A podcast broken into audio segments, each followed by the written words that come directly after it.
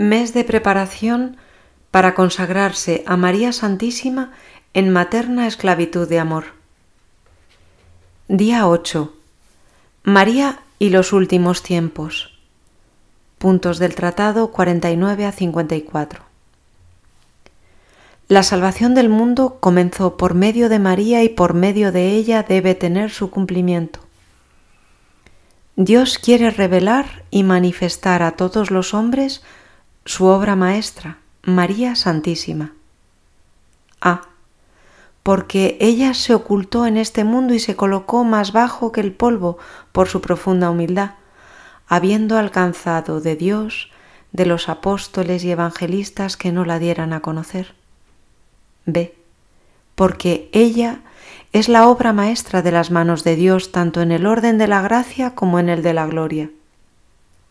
C.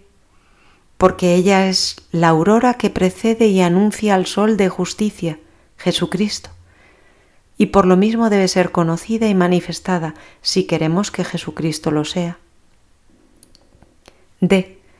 Porque ella es el camino por donde vino Jesucristo a nosotros la primera vez, y lo será también cuando venga la segunda, aunque de modo diferente. E. Porque ella es el medio seguro y el camino directo e inmaculado para ir a Jesucristo y hallarlo perfectamente. Quien haya María, haya la vida, es decir, a Jesucristo, que es el camino, la verdad y la vida. Ahora bien, no se puede hallar a María si no se la busca ni buscarla si no se la conoce, pues no se busca ni desea lo que no se conoce. F. Porque María debe resplandecer más que nunca en los últimos tiempos en misericordia, poder y gracia.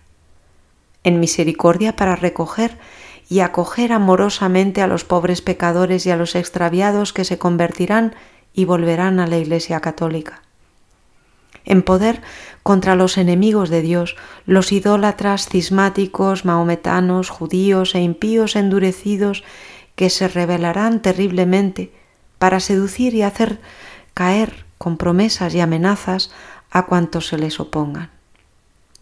En gracia finalmente, para animar y sostener a los valientes soldados y fieles servidores de Jesucristo que combatirán por los intereses del Señor. G. Por último, porque María debe ser terrible al diablo y sus secuaces como un ejército en orden de batalla, sobre todo en estos últimos tiempos, porque el diablo, sabiendo que le queda poco tiempo y menos que nunca para perder las gentes, redoblará cada día sus esfuerzos y ataques. De hecho, suscitará crueles persecuciones y tenderá terribles emboscadas a los fieles servidores y verdaderos hijos de María, a quienes le cuesta vencer mucho más que a los demás. María y la última lucha. A las persecuciones del demonio debe reanudarse la primera y célebre profecía y maldición proferida por Dios en el paraíso terrestre en contra de la serpiente. Pondré enemistad entre ti y la mujer, entre tu linaje y su linaje, ésta te pisará la cabeza y tú le acecharás el calcañar. Génesis 3:15. Dios ha preparado una irreconciliable enemistad que crecerá hasta el final de los tiempos, la enemistad entre María y el demonio, entre los hijos y siervos de la Virgen Santa y los hijos y secuaces de Lucifer. De suerte que el enemigo más terrible que Dios ha suscitado para Satanás es María, su Santísima Madre. El diablo le teme no solo más que a todos los ángeles y hombres, sino en cierto modo más que al mismo Dios, no porque la ira, odio y poder de Dios no sean infinitamente mayores que los de la Santísima Virgen, sino porque Satanás, que es tan orgulloso, sufre infinitamente más al verse vencido y castigado por una sencilla y humilde esclava de Dios y la humildad de la Virgen lo humilla más que el poder divino. Y también porque Dios ha concedido a María un poder tan grande contra los demonios que éstos tienen más miedo a un solo suspiro de María en favor de una persona que a las oraciones de todos los santos, y temen más una sola amenaza suya contra ellos que a todos los demás tormentos. Eva, al obedecer a la serpiente, se hizo causa de perdición para sí y para todos sus hijos. María, al permanecer perfectamente fiel a Dios, se convirtió en causa de salvación para sí y para todos sus hijos y servidores, consagrándolos al Señor. Dios no puso tan solo una enemistad, sino varias enemistades, una entre María y el demonio, la otra entre el linaje de la Virgen Santa y el linaje del demonio. No se aman entre ellos, no hay relación entre ellos. Los hijos de Belcebú, los esclavos de Satanás, los amigos del mundo siempre han perseguido y perseguirán a los fieles de la Santísima Virgen pero el poder de María sobre todos los demonios resplandecerá de manera particular en los últimos tiempos, cuando Satanás aceche a sus humildes hijos. Estos serán pequeños y pobres según el mundo, pero serán ricos de la gracia de Dios, que María les comunicará en abundancia, así que podrán aplastar la cabeza del demonio haciendo triunfar a Jesucristo. Prácticas de preparación. 1.